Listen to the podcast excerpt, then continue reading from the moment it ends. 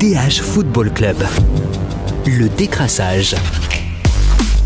Salut à tous, très heureux de vous retrouver dans le DH Football Club pour un nouvel épisode du décrassage. Casting du jour, bonjour. Il a failli aller au fan shop de Bruges pour offrir une casquette à Simon Mignolet qui s'est bien ennuyé dans ce topper, comme beaucoup d'entre nous. C'est Christophe Franken. Salut Christophe. Salut Jonathan.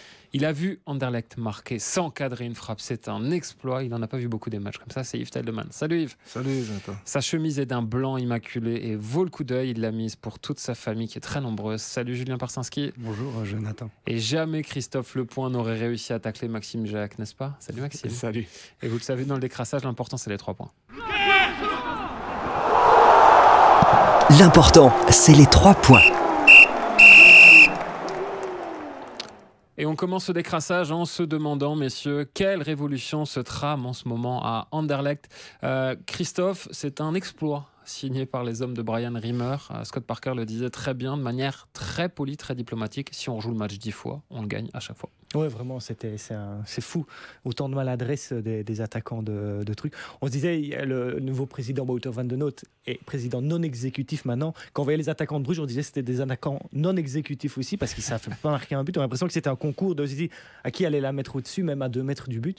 Et euh, donc, ouais, non, c'est, assez, assez fou que, que Bruges ne gagne pas ce match. Ça prouve aussi vraiment qu'il y a eu la peur de gagner de Bruges. C'est un peu le cliché. Mais vraiment, on sentait qu'à 1-0, ils se sont dit est-ce qu'on défend ou est-ce qu'on essaie encore d'aller marquer tellement Anderlecht est faible?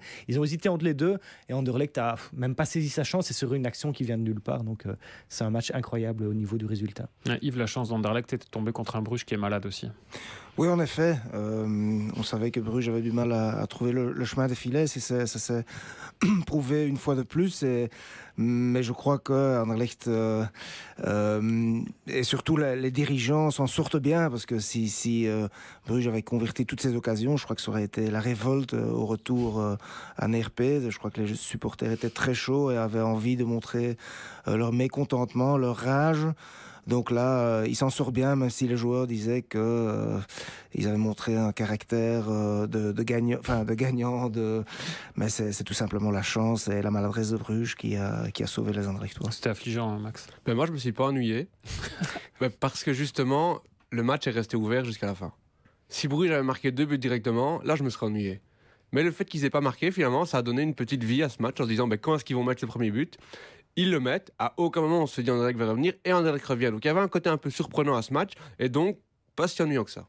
Julien, ce qui était sensationnel quand même, c'est on se demande si Romania Remchuk, c'est pas son frère qui a signé à Bruges parce que son niveau est affligeant. Déjà 19 millions pour, euh, pour un attaquant comme ça, c'était excessif, je trouve. Et puis là, euh, on l'a vu la semaine dernière à Genk où il rate l'immanquable. Là, on voit qu'il se crée des occasions. Donc, à mon avis, pour sa confiance, c'est euh, ça qu'il doit garder de, ce match. Et on l'a vu aussi à sa sortie, Parker qui a parlé avec lui directement.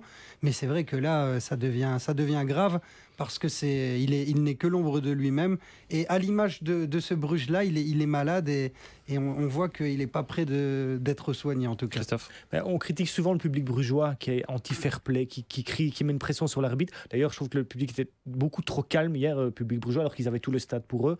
Euh, ils n'ont pas aidé vraiment leur équipe, ils n'ont pas poussé.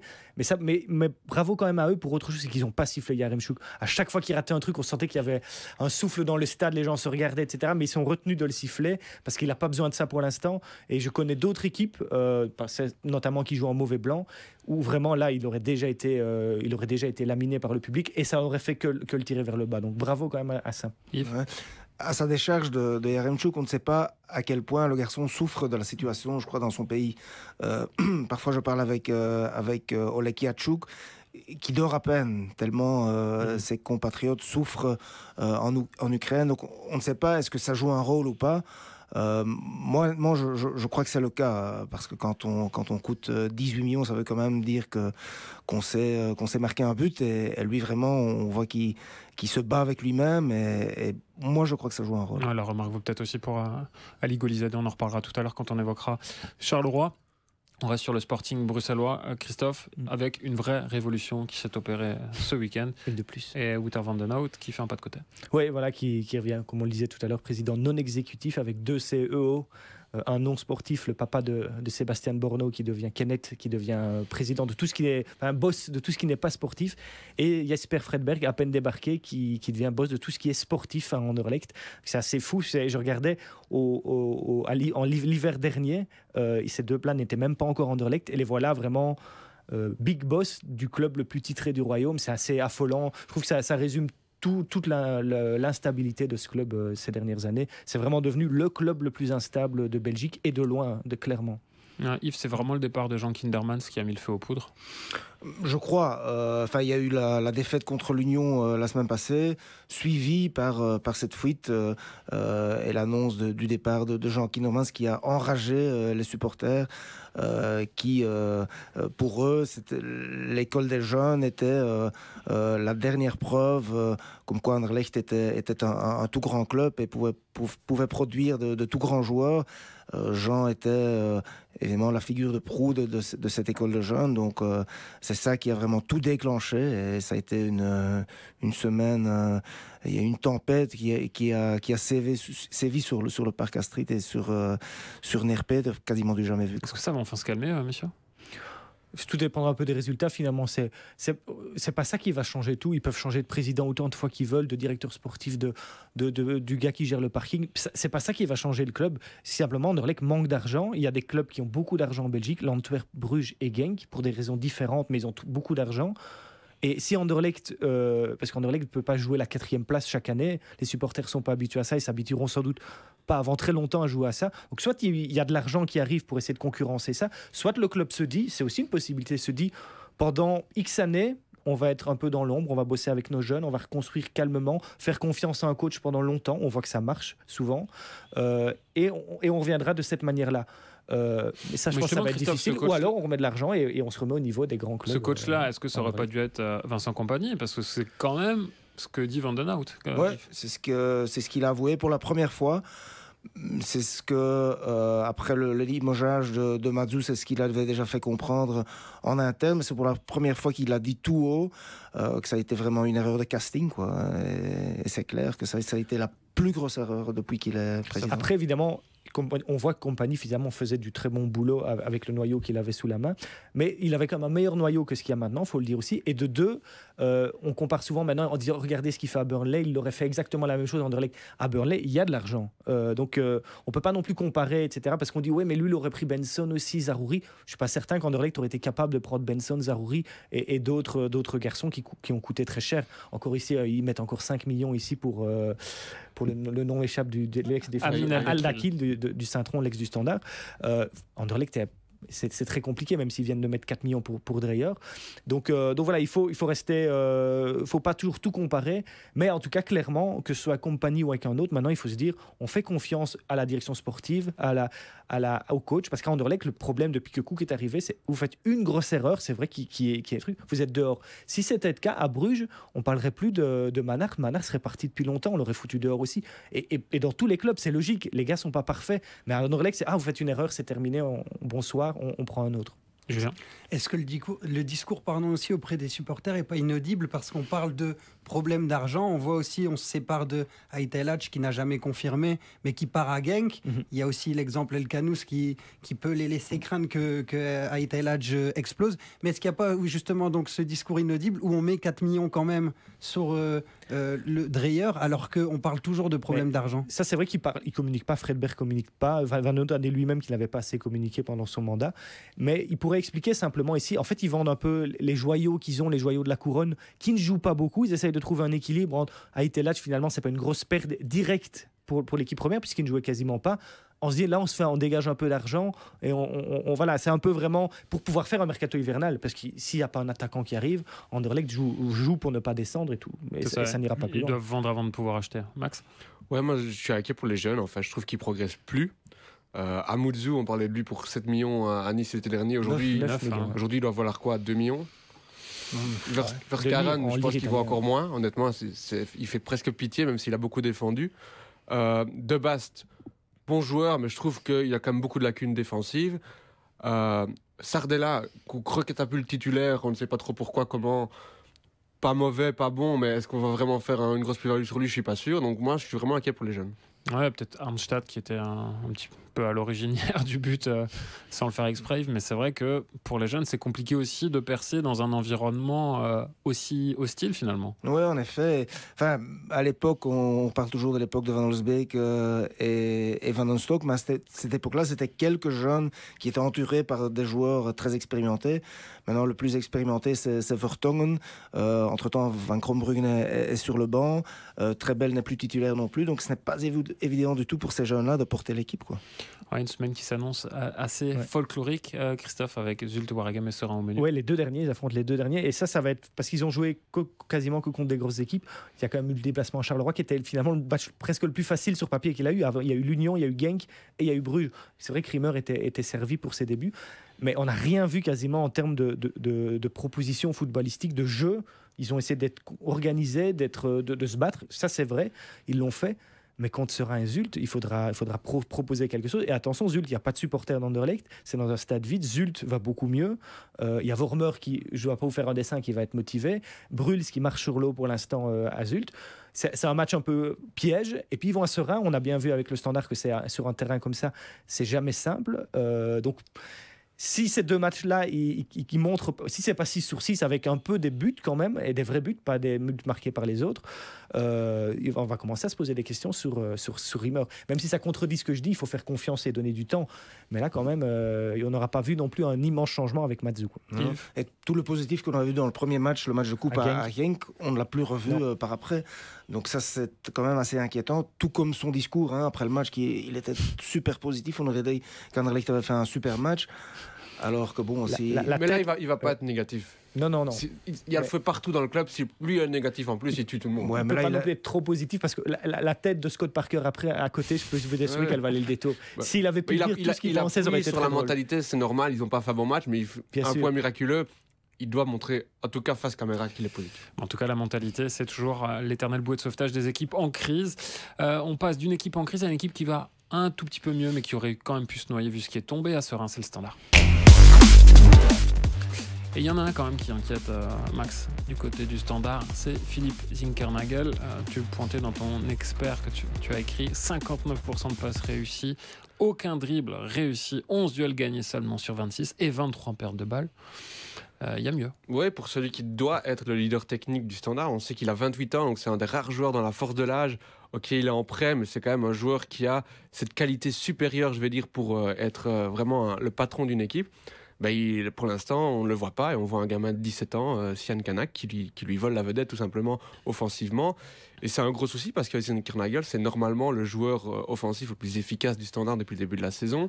Euh, il a marqué plusieurs buts, il n'a pas encore donné une passe décisive, donc 4, 4 buts, 0 assist. Mais là, il, se cherche à, sa décharge. Ben voilà, il a eu une trêve plus longue que les autres avec sa sus suspension, pardon. Mais j'ai l'impression que euh, il a perdu un petit peu le, voilà, l'étincelle qu'il avait en lui en début de saison. Ouais, Julien, c'est vrai qu'il avait commencé très fort hein, pour ses débuts, euh, le Danois. Justement, est-ce que notre jugement n'est pas un peu vicié par ses débuts ouais. euh, incroyables, notamment contre Bruges? Et au final, est-ce que bah, c'est pas un joueur qui est capable de, de grandes prestations, mais qui est capable aussi de, de passer à travers son match et, et c'est un élément irrégulier C'est son vrai niveau là? C'est possible, mais quand, comme tu le dis, un joueur fait un si bon match en premier, on attend de lui au moins allez, 20% en moins. Là, on est quand même à 40-50% de moins que ce qu'il a montré contre Bruges, euh, où il disait, lui, clairement, ben voilà, moi, c'est ce que je peux apporter à l'équipe, etc. Donc, lui ne s'est pas dit, ben, je, suis en sur-régime aujourd'hui. Donc, il y a un petit. Euh, allez, je l'ai un peu posé la question euh, à son retour de suspension. Je lui demande. Est-ce que euh, voilà, vous êtes content de votre première petite saison avec des hauts et des bas? Ah bon, il y a eu des bas. Moi, je trouvais que j'étais régulier, j'étais plutôt bon. Voilà, déjà, peut-être que son jugement à lui ouais. n'est pas, le, pas le meilleur. Il ouais, moi, moi, en lisant ton expert, j'ai euh, pensé à, à, Dimitri Boulikin, qui à Anderlecht, euh, à l'époque, avait fait un super premier match, qui avait marqué deux, deux fois, buts, je crois, contre Courtrai, et qui, par après, s'est éteint, et, et clairement n'avait pas le niveau d'Anderlecht, pas du tout. Par après, dans les, aux, aux Pays-Bas, il, il, a montré qu'il savait marquer, marquer des buts quand même. Mais euh, je sais pas, peut-être que j'exagère. C'est un vrai joueur de, de foot, c'est ça qui est embêtant avec lui, c'est qu'il demande les ballons, il les demande bien, il les reçoit bien. Mais là, il, là où il savait faire des différences, il ne les fait plus. Quoi. Christophe Mais J'ai deux impressions par rapport à lui. C'est un, de sa faute, que je crois que le, son premier match l'a aussi trompé, lui, sur, sur le niveau du championnat. Il s'est sans doute dit, là, je vais me promener par rapport à la Grèce, etc. C'est facile. Il se trompait clairement lourdement. Et deuxième chose, c'est que les, adversaires aussi, on dit, oula, attention, là il y a un vrai, comme tu disais, leader technique à prendre et il n'est pas gâté non plus. À l'adversaire, on sent que vraiment il y a un plan à chaque fois je vais pas dire anti-Zickernagel, c'est un peu trop fort, mais vraiment qu'il est surveillé de près. Et, là, et lui a besoin peut-être, euh, quand il y a un homme, il est facile, quand il y en a deux sur lui, il, il souffre. Et ça, c'est souvent là où on voit la différence entre un bon joueur et un très bon joueur. Et les conditions ne l'ont pas aidé, j'imagine, non, à Serein, avec euh, ses trompes d'eau, beaucoup de vent, pour un joueur technique. Ouais, mais après, Sanak, euh, oui, c'est vrai. Il a marché sur l'eau sans faire de mauvais jeu de mots. Euh, vraiment, on voyait que techniquement, lui sortait du lot. Donc, euh, normalement, justement, un, bon joueur technique, il doit être capable de, montrer des choses, même sur un terrain. Oui, se pose aussi la question de la position pour lui, parce que dans ce système-là, je suis pas sûr qu'il soit 100% à l'aise. Il est un peu décalé à gauche. Dela lui demande d'être assez souvent près du rectangle, parce que lui, il a cette capacité à marquer que d'autres n'ont pas. Et en fait, là, il est un petit peu entre les deux. Il est entre numéro 10, entre ailier gauche, entre buteur. Et finalement, avec Perica, on a l'impression qu'ils s'entendent pas super bien. On les a vus essayer de combiner, voilà, avoir des gestes d'incompréhension.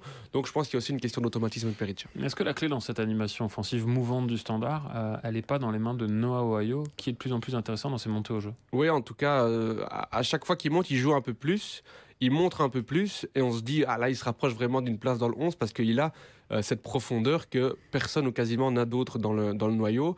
Et c'est vrai que ça change complètement la manière de jouer du standard. La dernière demi-heure avec lui était beaucoup plus intéressante que la première heure sans lui, sans faire un jeu à Pericha qui a encore été une fois très, très limite. Euh, donc je pense que euh, avec Ohio, on peut changer en partie la phase du standard, mais en pivot, il s'est beaucoup moins joué. Et dans un début de match de construction, de mise en place, etc., est-ce qu'il sera aussi intéressant qu'en fin de match quand l'adversaire est fatigué? C'est aussi une question à se poser. Julien? Oui, est-ce que Ohio, on pointait aussi son manque de professionnalisme au début où il s'était notamment blessé après s'être réchauffé euh, de manière très légère. Est-ce qu'il y a eu aussi une amélioration là? Et c'est pour ça aussi qu'il est proche de, gagner sa place dans le 11 de base Oui, tu, fais bien de le souligner. C'est un jeune joueur de 19 ans donc qui est euh, néerlandais, qui est arrivé en Belgique. Et il nous disait, ben moi, ma maman, elle me faisait à manger avant. Et elle me faisait des plats relativement sains de footballeur. Ici, j'arrive en Belgique, j'ai pas ma maman. Entre les lignes, il dit, ben j'ai mal mangé. Je me suis mal entraîné. Et donc, la combinaison des deux, c'est quoi? C'est que pour la première fois de sa carrière, il a eu des blessures musculaires. Il en a eu deux aux ischios, la même blessure deux fois.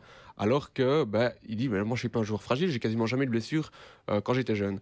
Donc, il a changé un petit peu d'optique. Il a un chef personnel, il a un physio et il a un suivi beaucoup plus important. Et aussi, il a Deyla qui est avec lui, euh, à fond derrière lui, qui lui parle beaucoup, qui dit, il est dur avec moi, mais j'ai besoin de ça.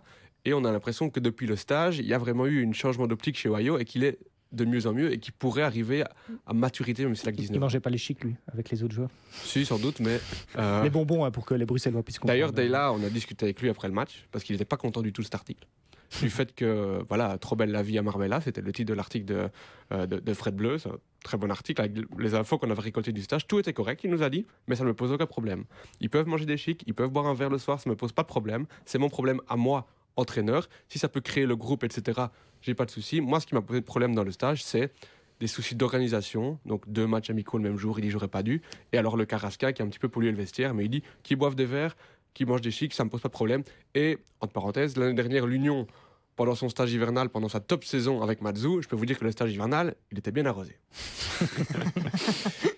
Parce qu'il y avait Felice Mazzu qui était euh, sur le banc de l'Union. Felice Mazzu, on va en parler tout de suite vu qu'on va évoquer Charleroi.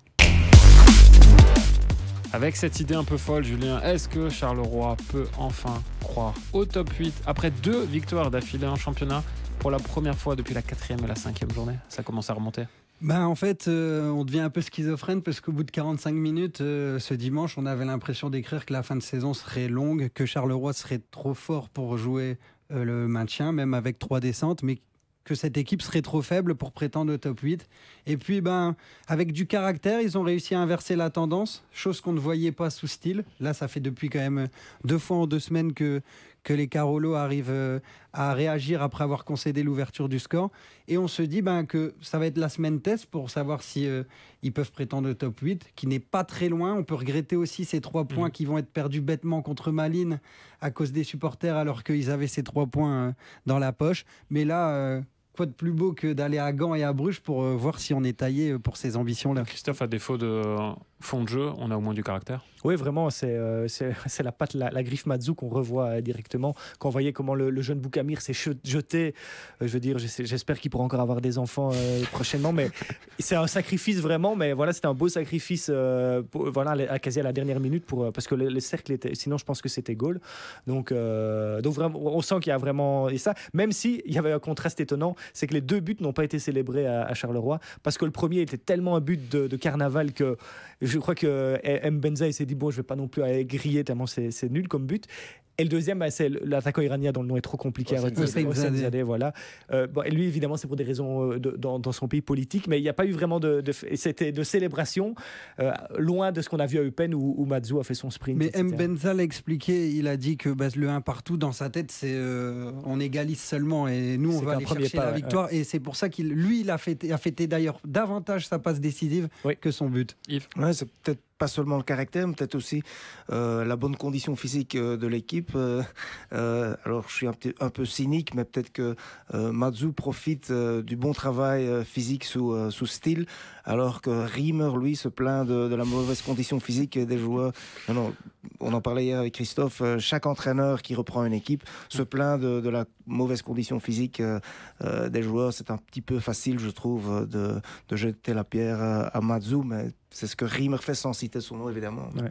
Mais c'est vrai aussi qu'à Charleroi, alors l'année dernière, il y avait énormément de blessures musculaires, alors qu'ici, bon, il y a eu Ben Boili, mais rupture des ligaments croisés, on peut pas trop euh, Pas de chance, Anticiper, euh, ouais. vraiment anticiper cela. Mais c'est vrai que cet été, il y a eu un, euh, une restructuration euh, et une professionnalisation du staff médical avec l'arrivée euh, du kiné des espoirs, d'un d'un préparateur, d'un deuxième préparateur physique. Et là, on le voit, franchement, les, les soucis euh, musculaires euh, se comptent euh, sur le- les doigts d'une main. Max Ouais, deux choses que je trouve intéressantes avec Mazou, c'est la première, c'est que son message passe.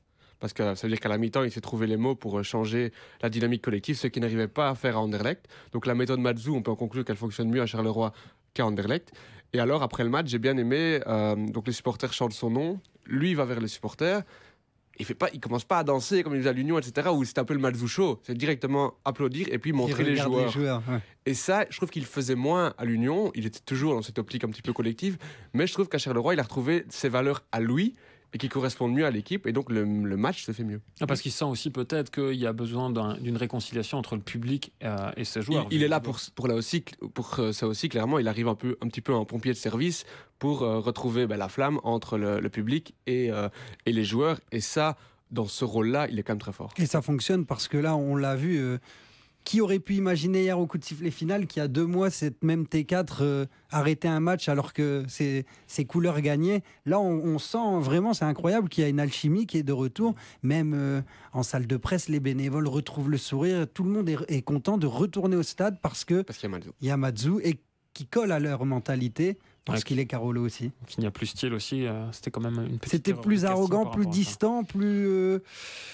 Ouais, moins, moins moins, a- moins, moins l'étiquette Charleroi. Moins en adéquation avec les valeurs de Charleroi, Christophe. Ouais, et puis on, on- on- je- on disait Mazou il danse plus, c'est vrai, disait Max, mais, euh, mais c'est peut-être aussi un peu normal. Finalement, ils ont gagné que deux fois. Charleroi reste en milieu de tableau, c'est pas encore la, la gloire. Il a connu des sommets avec l'Union. S'il danse maintenant, qu'est-ce qu'il va faire s'il ramène un jour Charleroi en playoff 1 Puis, donc, euh, donc voilà. euh, puis il- même des sommets avec Charleroi. hein. voilà, voilà, il a connu donc voilà, il- peut-être qu'il se dit je garde ma danse pour quand Ouais, il ça à vraiment l'appel. Oui, il chante. voilà, il y a peut-être le striptease qui reste encore. On verra ce qui arrivera. Mais en tout cas, c'est vrai que Charleroi va mieux, mais c'est quand même beaucoup dans la réaction aussi. C'est pas encore brillant non plus, il faut le dire. Euh, C'était euh, le cercle. Ils peuvent euh, Charleroi ils diront mériter la victoire, mais je suis allez le cercle Ouais, ils, cercle ils auraient pas volé un point. hein, et c'est- une- euh, techniquement, je trouve qu'il y avait quand même des joueurs que Charleroi n'avait pas. Donc, euh, Mais donc, cela dit, le cercle est une bonne équipe. oui, oui, clairement, clairement, il y a des bons joueurs. Encourageant. Et, de- et certes, joue souvent mieux contre des bonnes équipes que contre des petites. Mais, euh, mais voilà, c'est pas non plus encore le grand Charleroi. Il y a encore vraiment du boulot. Et notamment, clairement, un, un- un attaquant de pointe, même si.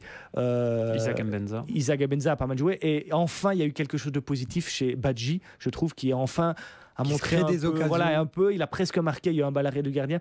On sent que ça lui a fait du bien. Il faut peut-être pas tout de suite se dire c'est terminé, Badji, c'est fini. Il y a quand même ce garçon et quelque chose quand même. Mais tu parlais de supporters de Bruges qui ne sifflaient pas Yaremchuk. Là, pour Badji, c'est dur parce que dès qu'il rentre, euh, les supporters chantent Badji va marquer d'un air ironique et on se dit. euh, Bon, il est encore jeune, Ouais, non, c'est c'est très un dur, an et demi de galère et, Il- et- il et s'est- là il a quand même un, un mental assez fort parce qu'il se crée des occasions et, et on sent que c'est aussi comme Yaremchuk, enfin toute proportion gardée, une crise de confiance et c'est terrible pour un numéro 9. Semaine de vérité en tout cas qui attend les Carolos et on en reparlera naturellement dans un prochain épisode du décrassage. À bientôt. Salut. DH Football Club. Le décrassage.